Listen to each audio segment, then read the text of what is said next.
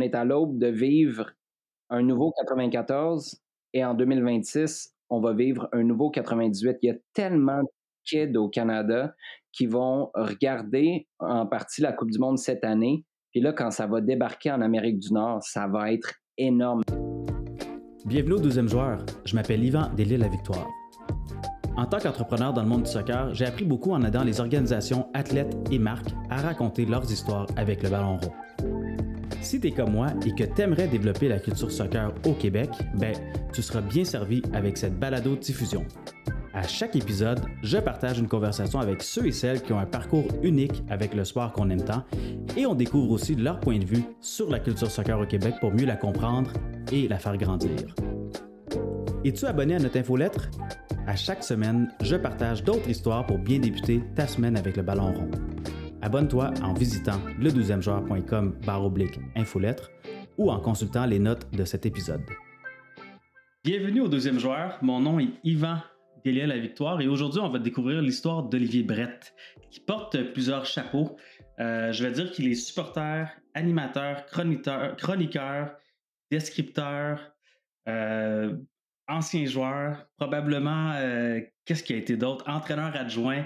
puis bref, Je, vais laisser Olivier en parler, mais effectivement, on a, on a une belle histoire devant nous. On a quelqu'un qui a, qui a quand même un parcours assez intéressant dans le, le superbe monde du soccer. Euh, Olivier, c'est quelqu'un avec qui j'ai travaillé dans le passé. Je pense qu'on on, s'est côtoyé à quelques reprises. Euh, puis aujourd'hui, c'est, c'est drôle parce que d'habitude, c'est Olivier qui me pose des questions. Euh, mais aujourd'hui, on va inverser les rôles et c'est un honneur pour moi de, de pouvoir lui poser des questions, puis de mieux comprendre un peu son, son histoire, son profil, euh, et aussi avoir son point de vue sur ce que la culture soccer au Québec représente. Donc, Olivier, comment ça va aujourd'hui? Ça va super bien. Écoute, tu viens, euh, j'écoutais la, euh, la longue liste, là, dans le fond, de chapeaux que, que je porte. C'est peut-être dû à ma coupe de cheveux qui rend tous ces chapeaux-là nécessaires. Hey, il y en a-tu un? Il y en a un, peux-tu croire que j'ai été arbitre aussi. J'ai été arbitre très, très oh! jeune. Ouais. Et, euh, ironiquement, euh, j'étais pas pire. Je pense que. Mais euh, je me suis comme pas reconnu là-dedans parce que j'ai eu tellement de problèmes avec les arbitres par la suite. Je sais pas, j'ai refoulé quelque chose à quelque part et je m'excuse d'ailleurs à tous les arbitres.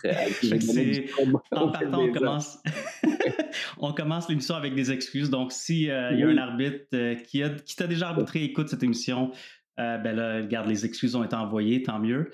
Euh, je savais pas ça, tant mieux. Moi aussi, j'ai été arbitre, c'est, euh, c'est bizarre. J'ai, on dirait que moi, du côté, euh, en ayant été arbitre, je me suis plus permis, peut-être comme toi aussi, de, de d'accumuler des cartons jaunes par la suite, puis d'être capable de discuter avec les arbitres, puis de dire, ah, tu sais, c'est vrai que je le méritais. Fait que c'est plus avoir un peu de recul sur la situation. discuter, c'est un mot que j'aimerais être capable d'utiliser. Je pense pas que j'étais dans la discussion trop trop, mais euh, bref, euh, les excuses sont faites, on peut passer à un autre appel. on peut passer, parfait. Mais bon, donc on te connaît comme étant, euh, là je, je, te, je te gonfler la tête un peu, l'une des grandes personnalités soccer au Québec à travers justement ta présence à la radio, à la télé. Mm-hmm. tu fais aussi des podcasts. Donc, euh, si on pouvait résumer, euh, en fait, non, c'est quoi? Qu'est-ce que, comment est-ce que tu pourrais nous décrire une semaine typique dans la vie d'Olivier Brett? Oh wow, là, euh, là c'est intéressant parce que je ne sais pas exactement quand va être publié le podcast, mais c'est une semaine fascinante parce que là, il y a quelques jours, tout le monde s'est réveillé, réveillé que la Coupe du Monde s'en venait. Euh, donc, euh, des semaines typiques, j'ai comme l'impression que ah, ça va être des semaines typiques pour la fin de 2022, sachant que la Coupe du Monde est au 14, euh, en novembre. je te dirais qu'une semaine typique, il y a, il y a de manière générale, j'ai deux émissions de radio à, à, à animer moi-même. Ouais. Ça, ça requiert quand même de la planification puis de la réflexion sur euh, les sujets qu'on va euh, qu'on va aborder, les invités, euh, qu'on va qu'on va avoir pour rester le plus collé sur ce qui est pertinent, mais en restant le plus, je veux pas dire le plus large possible parce qu'il y a beaucoup d'attention portée au CF Montréal, mais s'il y a de nos Canadiennes, Québécoises particulièrement, qui euh, connaissent un bon moment en Europe, ben on veut pas attendre deux trois semaines pour leur parler, on veut leur parler tout de suite. Donc il y a de la logistique euh, en ce sens-là, il y a des articles à écrire, il y a mes chroniques à la radio, donc je pense que c'était un bon moment cette année pour que ma fille entre à l'école pour la première fois. elle commence la maternelle et elle commence le matin à 7h45 et je te dirais que ça me rapproche de l'heure à laquelle on me demande souvent de faire la radio quand c'est dans l'émission du matin il y a moins un décalage qu'il y avait jadis, alors que je me disais, coudon, j'aurais été bien dans mon lit. Là, je suis pas dans mon lit de toute façon. T'es déjà réveillé. exactement. Ça me permet de commencer ma journée euh, raide, pour pas dire euh, ben, bien, pour pas dire raide. Euh, puis avec tout ça, ça dépend un peu du calendrier du, de la MLS, le CF Montréal, parce que je décris tous les matchs à la radio. Ça dépend aussi du calendrier de la Liga, parce qu'on présente des matchs sur les zones de RDS. Donc, je te dirais que euh, c'est beaucoup de réflexion sur le prochain match ou la prochaine émission qui s'en vient. Et quand ça vient assez rapidement, ben, tu n'as pas à recommencer ta préparation de zéro, comme c'est le cas si demain, on me demandait de faire un match du championnat russe, par exemple. Ben là, c'est certain que la préparation pour ça serait monumentale parce que tu pars tout de zéro. Je comprends. Puis là, tu as, parlé de la Coupe du Monde, puis c'est effectivement intéressant. Tu dis que tout le monde se réveille. Euh, je m'inclus dans cette conversation parce que je suis quelqu'un qui, euh, qui aime parler au futur, qui dit Ah, écoute, la Coupe du Monde s'en vient, ça va être excitant. Euh, écoute, je me rappelle, il y a à peine quelques, à peine il y a quelques années, on parlait de 2022 puis de 2026 comme étant des, des cibles ou des, des targets pour, pour les organisations, pour les gens qui travaillent dans l'industrie. puis regarde, c'est dans c'est en novembre 2022. Là. Donc, oui, puis, puis ça allait être à ce moment-là dans notre tête. Là, je veux pas parler pour toi, mais ça allait être les Jetsons. Là. Il allait avoir des soucoupes volantes partout. Puis, c'était tellement loin dans le futur. Et pourtant, là, on est rendu. On est rendu. Donc, euh, donc, une semaine typique pour toi, on parle de Liga, on parle de MLS, on parle de évidemment de tout ce qui est à l'international, avec d'équipes mm-hmm. nationales aussi, mais tout ce qui, couvre l'actualité. comment est-ce que tu parlais de préparation? Euh, comment est-ce que tu te prépares? Combien de temps ça te prend de te préparer, par exemple? Je vais te donner un exemple un match, euh, mettons ton match de Liga le samedi, puis tu as un match du CF Montréal le samedi soir. Est-ce que comment ça fonctionne pour toi là? à, l'avance. Ça fonctionne à l'avance. Euh, tu sais, l'avantage que tu finis par avoir, même s'il y a toujours de la préparation très spécifique au match, euh, il y, a, y, a, une partie qui est à refaire, mais quand tu fais la même équipe, contrairement à des descripteurs de Premier League qui vont aller faire Liverpool-Newcastle une journée, euh, ça va être Brighton-West Ham l'autre semaine. Tu as une mm-hmm. préparation de fond, mais tu recommences un peu à zéro. Euh, pour nous, étant donné qu'on fait les 34 matchs du CF Montréal, tu n'as pas à faire toute ta recherche de, euh, tu, ne la reconstruis pas de la base à chaque fois. Donc ça, c'est un avantage. Mais si tu as, parce que c'est une question qui est super pertinente, si tu as recommencé de zéro, par exemple, les euh, matchs euh, pour la Coupe du Monde, je te dirais que c'est entre 4 et 5 heures par, par rencontre. Je te dirais que ça, ça, ressemble à peu près à ça parce que tu finis par t'habituer, tu as, un canevas, euh, tu sais comment tu utilises tes informations, donc tu sais comment les écrire, alors que au début, il y a plein de choses que je faisais à la mitaine, mais c'était impossible d'arriver à temps parce qu'il y avait trop d'affaires que je devrais écrire ou retranscrire à la dernière minute.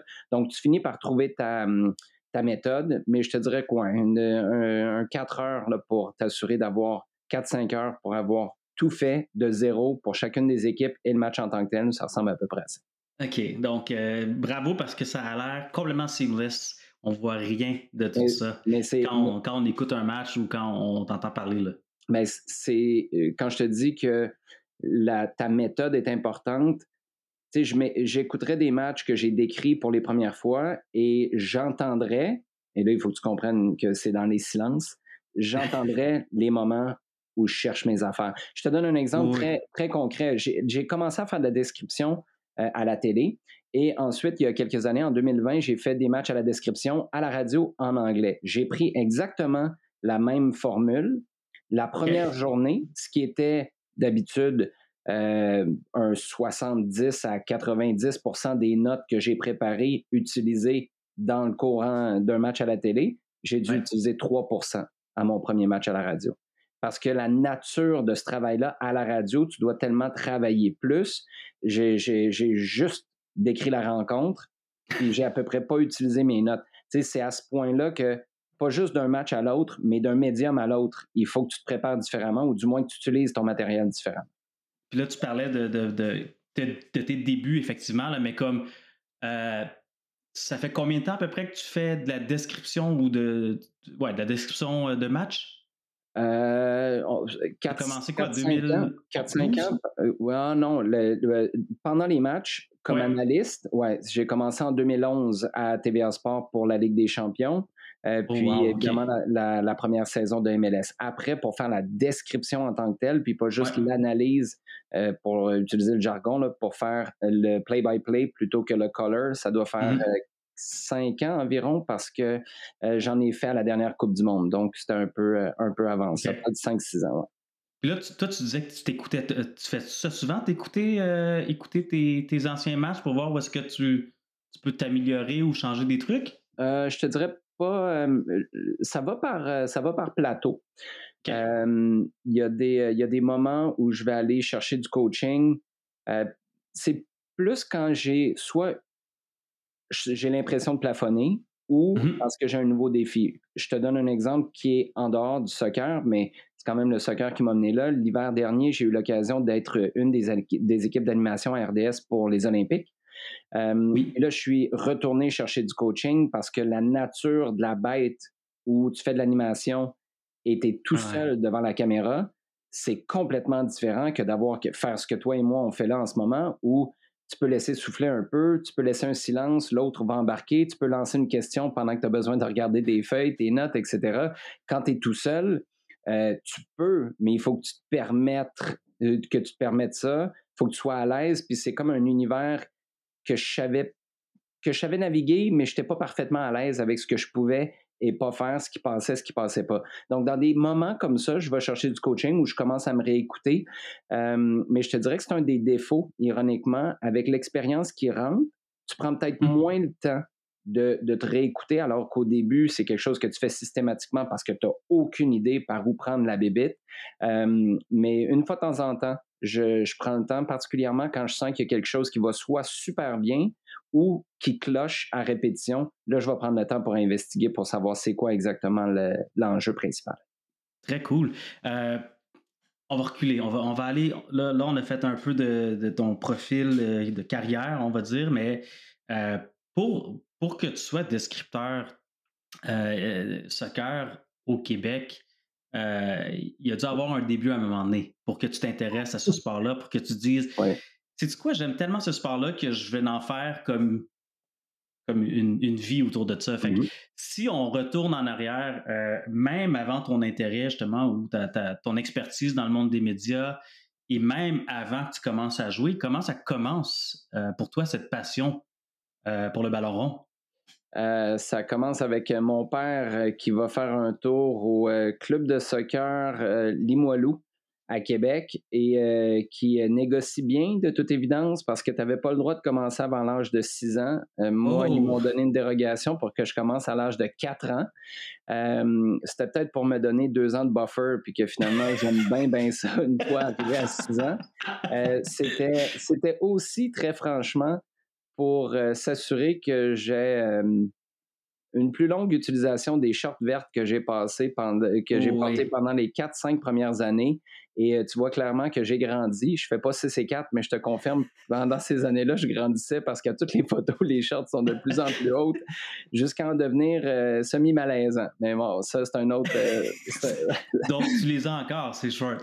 non, I wish. Mais tu sais quoi? Tu parlais de malaisant, ça devait être short, là. C'est, le genre. Ouais, mais tu sais, juste parce que ça semblait cool d'avoir des shorts un peu plus longues, là, à, ah, oui, ce moment-là. C'est vrai. C'est vrai. les années 70, début 80, était, était pas. Quoi que début 90, c'était court aussi. Euh, tout ça pour dire qu'il y a eu, tu sais, ça a commencé très très jeune, mais j'ai navigué deux sports. Moi, c'est un peu un classique. J'ai euh, joué euh, beaucoup, beaucoup au hockey. En fait, ma mère, quand je suis tombé en cinquième année du primaire, a parti le premier sport-études hockey au primaire dans la province. donc, j'étais oh. à fond là-dedans. Je jouais sais, quand tu comptes les entraînements au sport-études, tu comptes les mm-hmm. entraînements euh, en club euh, avec ton équipe de hockey, je devais être à, je sais pas, 7, 8, 9 fois par semaine, quelque chose comme ça, en 5e, 6e année. Exact. Et euh, à côté, je continuais à jouer au soccer l'été. Puis là, je suis arrivé au secondaire où je sais pas s'il y a une chicane à la maison ou si c'est juste qu'une bonne idée en a amené, à une autre. Mais mon père s'est dit, ben, Ta mère a commencé, exactement. Ta mère a, parti le sport-études hockey au, primaire. Moi, je vais partir le premier, le tout premier de toute la province, sport-études soccer au secondaire, à l'école Cardinal-Roy à Québec. Euh, puis, euh, du jour au lendemain. T'as été le cobaye de ces programmes-là, là. oui, oui, oui. Mais pour, euh, pour pas mal plus le meilleur que le pire, je te dirais. C'est certain que des fois, là, ça vient avec des moments de friction, mais moi, j'avais tellement faim, même à l'époque euh, du, euh, du hockey. Puis j'avais, je pense que ma mère avait commencé ça parce que j'avais besoin d'être stimulé à l'école. J'allais bien à l'école, mais c'était un peu ça le problème. En fait, j'avais comme besoin de quelque chose d'autre qui me mmh. propulsait vers l'avant pour que ça aille plus vite, que ce soit plus intéressant. Euh, donc, ça m'a habitué à cet univers-là de sport-études au primaire. Puis du jour au lendemain, quand j'ai fini ma sixième année, j'ai fini mon expérience de hockey cette saison-là, là, au printemps de ma sixième année ça a été une fracture nette. J'ai pas remis une paire de patins pendant six ou sept ans. Je pense que je suis passé directement au sport-études euh, soccer. Euh, puis, euh, comme, comme ils disent à Paris, I never look back. Mais, mais cette décision-là s'est prise par elle-même naturellement parce que tu avais un penchant pour le, soccer ou c'était juste comme. Ah. T'étais-tu tanné du hockey? T'avais-tu comme ah, une, mauvaise expérience? Je donne des conférences pour, euh, pour les parents d'athlètes, pas seulement au soccer, là, mais euh, pour, euh, pour tous les sports. Puis c'est c'est une, une, situation puis une histoire qui m'est chère parce que d'un point de vue sportif, ma dernière année au hockey a été une catastrophe monumentale. Pas parce que j'étais pas bon, mais ça a été des embûches par-dessus embûches. Pourtant, c'était une bonne équipe. Il y avait des gars, Marc-Antoine Pouliot qui a joué avec euh, les, euh, les, Oilers. Il y a Kevin Lachance qui était gardien avec euh, les Remparts qui était là. Dominique Deblois jouait avec moi, qui est maintenant agent de joueur dans la Ligue nationale, qui a joué pour, pour Rouen Noranda dans le junior majeur. Tu sais, il y avait, il y avait des bons bons joueurs mmh là-dedans. Puis moi, j'étais pas, euh, j'étais pas déclassé, mais mon expérience avec les entraîneurs a été, a été vraiment, vraiment difficile. Donc, sportivement, ça s'est pas bien passé. Ça a certainement facilité ma décision, mais humainement, et en termes de, du gars, de l'athlète en dehors de la glace, ça a été un, épisode de, ben, puis je dis un épisode, c'est la saison au grand complet. Du début à la fin, ça s'est soldé, moi, par la décision en revenant chez, chez nous, à la maison, avec les chandails. Euh, on était classe dans ce temps-là, on avait une housse, là, tu traînais tes chandails. J'ai joué au hockey, moi aussi, c'est pour ça que tu me parles de ça, puis ça, me rappelle des souvenirs. Avec, euh, avec ta cravate que tu trouvais bien cool, dans le fond, tu avais l'air d'un mononcle, juste en version plus, euh, plus petite. je, suis, je suis retourné, je suis arrivé chez nous, je suis retourné euh, à l'aréna pour donner mes chandails aux, euh, aux entraîneurs. Puis pourtant, l'équipe est allée jusqu'au bout. Là. Ils, ont gagné, euh, ils ont gagné cette saison-là et j'étais pas de la fin de la saison parce que pour moi, après tout ce que j'avais vécu, c'est une question de m'affirmer. Tu sais, c'est là où je te dis mm-hmm. que la richesse de la réflexion tout au long, à me dire, si j'arrête, est-ce que je suis un lâcheur ou est-ce que je suis allé au bout de ce que j'avais à faire? Et c'est me respecter dans un contexte où Peut-être que je ne l'ai pas toujours été. Et là, je ne suis pas en train de jeter le blâme. Au contraire, c'est pour ça que je te dis que ça a été tellement riche humainement parce que c'est là que j'ai appris à ne pas regretter mes décisions, à les assumer, à aller jusqu'au bout de ma réflexion, pour savoir que je n'étais pas un quitter dans la vie. Donc, je pense que cette transition-là, oui, ça fait en sorte que ça a été plus facile de quitter le hockey, mais ça a aussi fait en sorte que j'étais mieux préparé pour arriver au soccer par la suite. Très, très bonne histoire. Euh, écoute, euh, euh, je disais justement, il y, a, un livre que je lis présentement ben, que j'ai terminé de lire qui s'appelle The Dip. C'est justement le même point de vue là, qui dit, tu sais, quand tu, mm-hmm. quand tu rentres dans une situation qui est un peu difficile, est-ce que tu, tu sais, le, processus, mettons, mental de soit décider d'arrêter, puis de, mm-hmm. puis c'est pas nécessairement de, faire, comme tu dis, d'abandonner, mais c'est de dire, OK, ben là, j'ai été au bout de, de ça, puis j'ai pas besoin de, de continuer là-dedans parce que je vais juste continuer à m'enfoncer, ça ne m'apporte rien, mais je suis capable de retirer, comme tu dis, des leçons, des apprentissages que euh, tu me parles que tu été que es conférencier maintenant, mais selon moi, ton rôle de conférencier a quand même été un peu euh, euh, inspiré par mm-hmm. cette ou façonné par cette, par cette expérience-là. Fait que, très bonne histoire à ce niveau-là. Je ne savais pas que tu jouais hockey. Moi aussi, je joue au hockey. Ça me rappelé des souvenirs incroyables, notamment le, malheureusement, comme tu dis, la cravate quand tu vraiment tu te pensais euh, on top of the world. Moi, j'avais soit j'avais l'option du col roulé ou de la cravate. J'alternais. Col roulé, c'était plus euh, jeune. Col roulé, euh, col roulé on, avait, on avait l'option d'acheter le col roulé à chaque année qui était écrit. nous, c'était hockey Pierrefonds. Là, fait que c'était comme la broderie sur le col roulé qui était quand même classe, mais la, cravate, des fois, clip, clip-on. Oui. Euh, quand tu avais 9-10 ans, c'était. Moi, je te confirme qu'avec euh, avec les Flames de Limoilou, euh, la broderie, je sais pas, c'est peut-être parce qu'à Pierrefonds, c'était. Je sais pas, on n'était peut-être pas rendu là encore à Québec à ce moment-là. fait que je, vois, en fait, je remarque que tu as un petit survêtement de l'Irlande. Hum. L'influence irlandaise provient ou elle vient de où? Mon, euh, mon, père est né là-bas. Mon père est né à, Dublin. Euh, ma grand-mère a été une grosse influence sur, euh, sur mon expérience de supporter d'abord, mais sur ma, ma, conception du sport, puis de comment tu... elle, m'a toujours beaucoup, beaucoup supporté, mais les Irlandais, ont, ça fait partie de leur ADN d'avoir à travailler pour, pour ce qu'ils ont. tu sais, de pick yourself up by your bootstraps, puis Mm-hmm. Travail, et pas peur de te mettre le nez dans le trafic, de courir, de défoncer, de t'arracher pour que quand tu quittes le terrain, tu n'as aucun regret, ne serait-ce que de l'effort que tu as laissé. Donc, en ce sens-là, ma grand-mère, si, même si elle n'a jamais joué, n'était pas coach, puis c'est, je te dirais que son analyse de match était relativement sommaire, mais c'était important à ce moment-là. Donc, euh, les allers-retours que je faisais, que je fais toujours, un peu moins maintenant avec la pandémie, mais on espère que ça va se régler au cours euh, des prochains mois. Euh, ça m'a beaucoup, beaucoup influencé. C'est là que j'ai appris ma culture soccer parce que, outre ça, ben, j'avais Québec, quand mm-hmm. les équipes dans lesquelles je jouais à Québec, mais là où je le vivais, c'était dans le salon, en regardant la Premier League ou des matchs internationaux avec mon père. Mais je me suis vite rendu compte quand j'ai commencé à faire des allers-retours avec l'Irlande que ce que je vivais dans le salon avec mon père, c'était peut-être pas la norme pour Québec à ce moment-là, dans les années 90, alors qu'en mm-hmm. Irlande, j'ai fait OK, c'est de là, c'est de là que ça vient, les expressions, la manière de voir, la manière de vivre, tout ça. Ton style de jeu est, est-ce qu'on pourrait dire qu'il est irlandais ou inspiré de la. Tu parlais de méthode de travail puis de, de, de, de jamais rien lâcher. Est-ce que c'est ton, ton style de jeu en tant que joueur, c'était ça? Euh, ouais, c'est une bonne. Euh, C'était le premier à me poser cette question-là. En fait, je me suis jamais moi-même posé cette question-là. Mm-hmm. en, termes de, en termes de travail, d'éthique à l'entraînement, euh, j'étais et je suis toujours, même si ça a disparu, ça revient tranquillement, là, mais les centres ont disparu du jeu pendant, pendant un petit moment. Euh, moi, j'ai eu de la misère avec ça. Je, je, je sais pas. Les, les Beckham de ce monde, moi, j'étais, j'étais très heureux. j'étais très heureux avec ça. ça fait, c'est une des qualités que j'avais d'ailleurs. Quand je suis arrivé à un certain niveau, ma place dans une équipe, c'était défenseur latéral droit. Euh, c'était quelque chose que, que j'appréciais beaucoup. Donc, est-ce que j'ai le côté un peu, euh, j'avais le côté un peu rugueux, tu sais, garoche-toi dans toutes les batailles de tranchées? Non mais dans l'éthique de travail, puis le niveau d'énergie déployé, le volume de jeu, oui, ça, c'était une grosse influence. Tu parlais de l'Irlande. Quand tu étais en Irlande ou quand tu as été en Irlande, est-ce que tu avais l'occasion de, Tu parlais de, de différence, de, on va dire, de, d'intensité avec le, mm-hmm. foot entre Québec et l'Irlande. Est-ce que tu avais l'occasion justement d'aller, euh, d'aller voir des matchs dans des stades, d'aller assister à des, matchs de Premier League ou même de, en Irlande?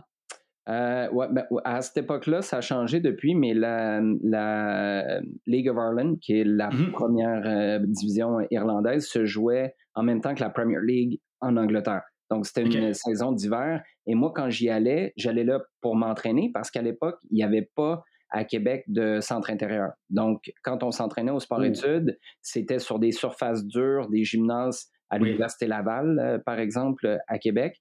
Puis, euh, puis ben, moi, j'ai trouvé une opportunité, secondaire 4, 5, les deux premières années de cégep, où j'arrivais à ranger mon horaire scolaire puis mes cours pour partir du mois de décembre au mois de mai. Donc, toute cette période-là, moi, j'étais en Irlande à, ben, à distance, dans le fond. Ouais.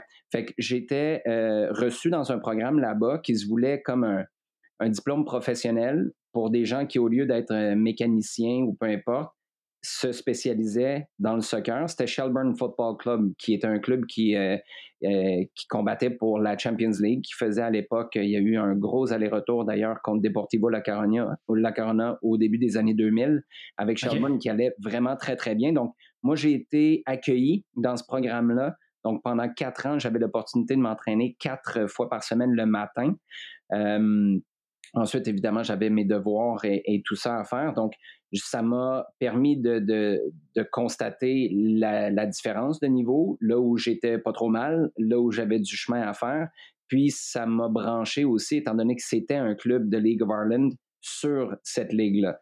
Euh, c'est, euh, c'est vraiment intéressant comme championnat, c'est particulier. Là, ça a évolué parce que c'est rendu un championnat d'été, donc je pense qu'il y a moins, on souffre moins en Irlande de la comparaison avec la Premier League qui n'a hmm. pas lieu d'être parce que je veux dire, il n'y a pas photo entre les deux.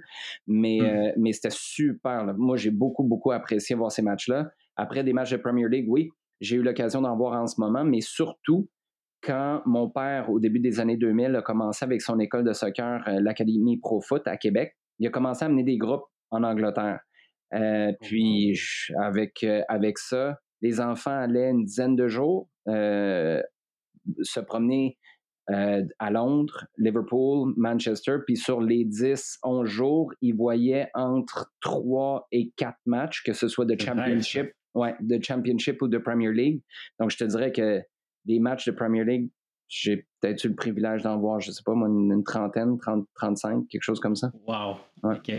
Tant mieux, tant mieux. C'est cool de voir ça. Puis je pense qu'on est, on est Je trouve qu'aujourd'hui, ben, sans faire de comparaison avec les années 90, tu en as parlé un peu tantôt que c'était peut-être plus difficile uh-huh. d'accéder à ce genre de, de, matchs-là à la télé. C'est sûr qu'il y avait, tu sais, ça existait. Je me rappelle qu'on regardait les matchs à la télé, mais aujourd'hui, c'est un monde complètement différent. Juste, juste de voir aussi, j'ai beaucoup d'amis maintenant qui ont des enfants qui ont 9-10 ans.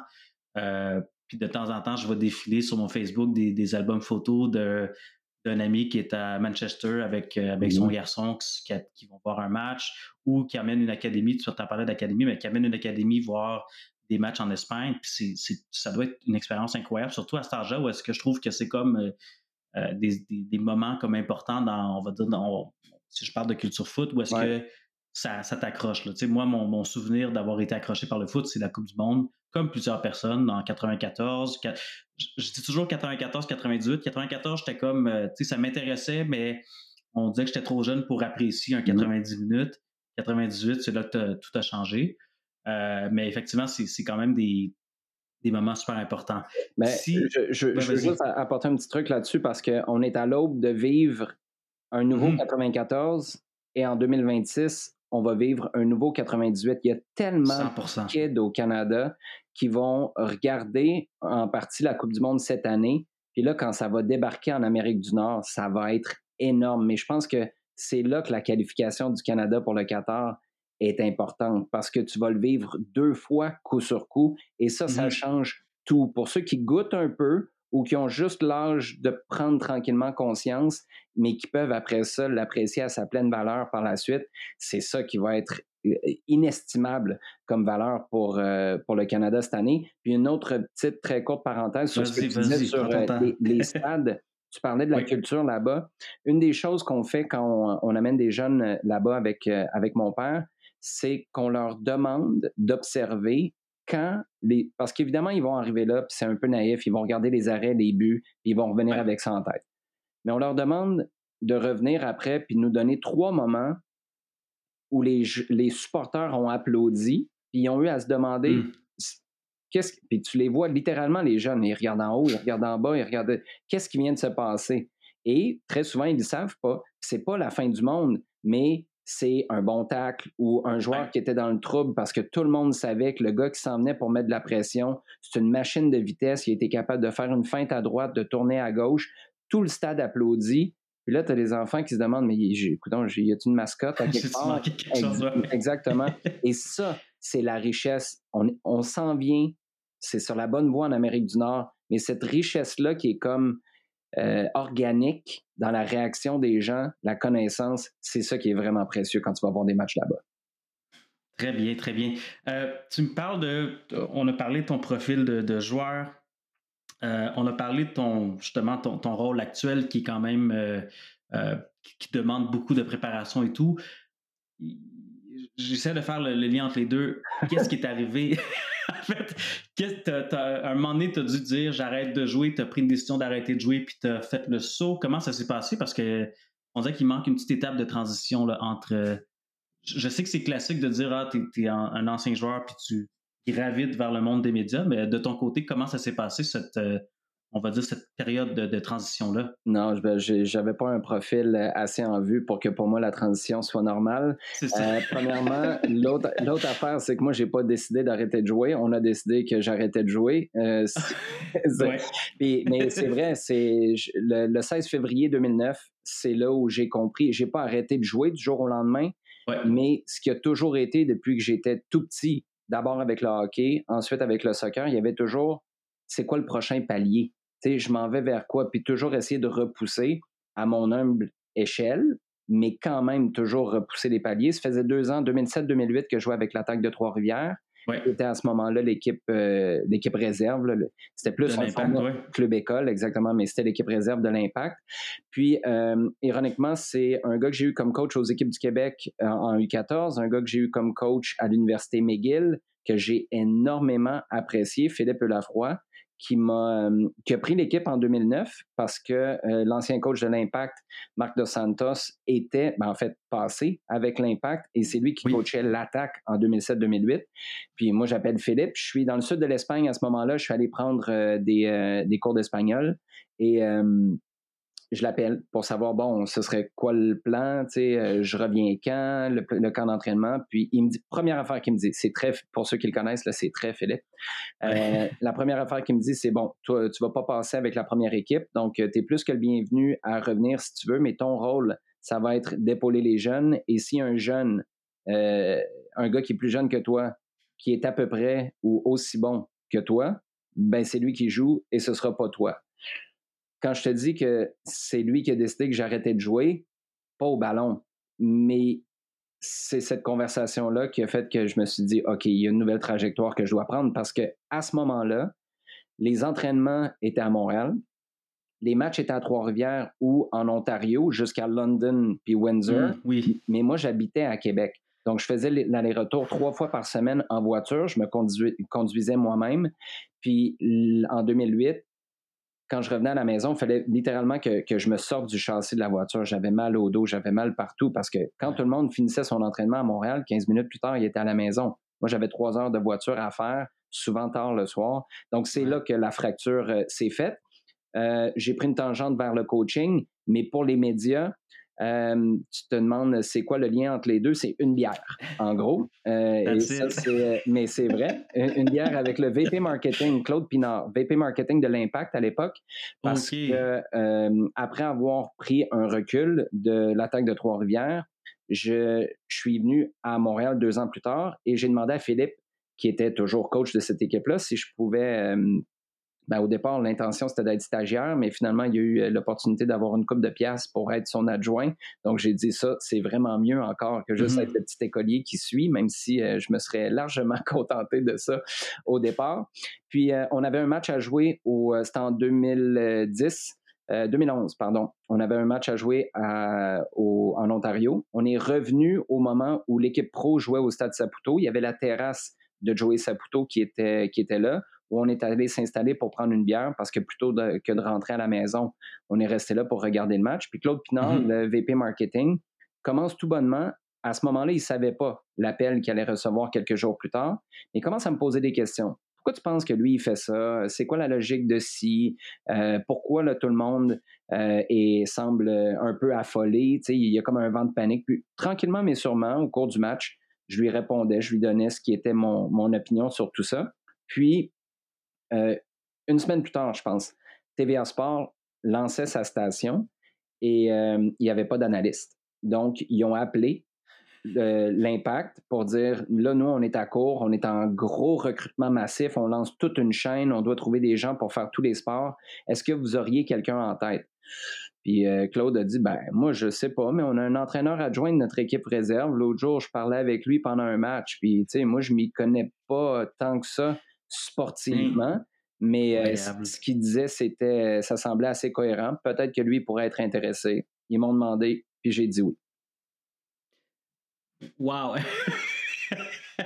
Euh, ça a l'air digne de sortir d'un film, cette affaire-là.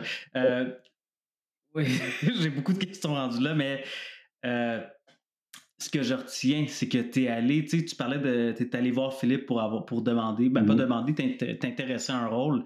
Ça, c'était écœurant, tu sais, que, que, tu sois allé toi-même de, de, ton, de, un peu encore de. C'était ta motivation, c'était ton envie de, rechercher quelque chose. Tu l'as eu, puis je pense que ça t'a. Ben, je pense, on le voit aujourd'hui, mm-hmm. ça t'a ouvert euh, quelques portes par la suite. Euh, fait que c'est comme ça que tu es rentré dans le, on va dire, dans le grand monde des médias? Ben, oui, parce que. Avec la Ligue des champions? Euh, exactement.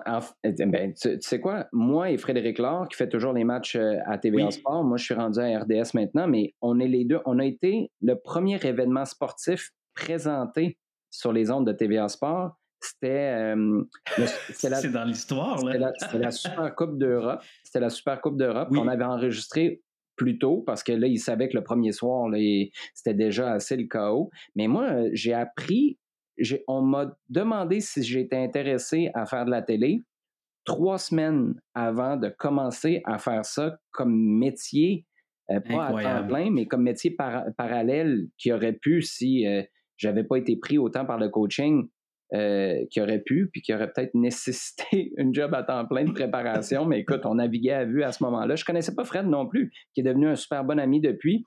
Euh, en dedans de trois semaines, on s'est comme découvert une nouvelle profession, puis euh, une nouvelle amitié aussi. C'est incroyable. Je ne m'attendais pas à ce, cette, on va dire, dans un, dans un timeline. C'est un timeline quand même assez, assez rapide quand tu parles de trois semaines. Incroyable. Merci beaucoup d'avoir écouté la première partie de cette conversation avec Olivier Brett. Si tu as aimé cet épisode, je t'invite à laisser un avis sur ta plateforme de podcast préférée ou en le partageant avec ta communauté soccer sur les médias sociaux. Si la culture soccer t'intéresse, j'envoie également une infolettre hebdomadaire dans laquelle je partage des histoires, des liens ou des articles intéressants reliés au soccer d'ici et d'ailleurs.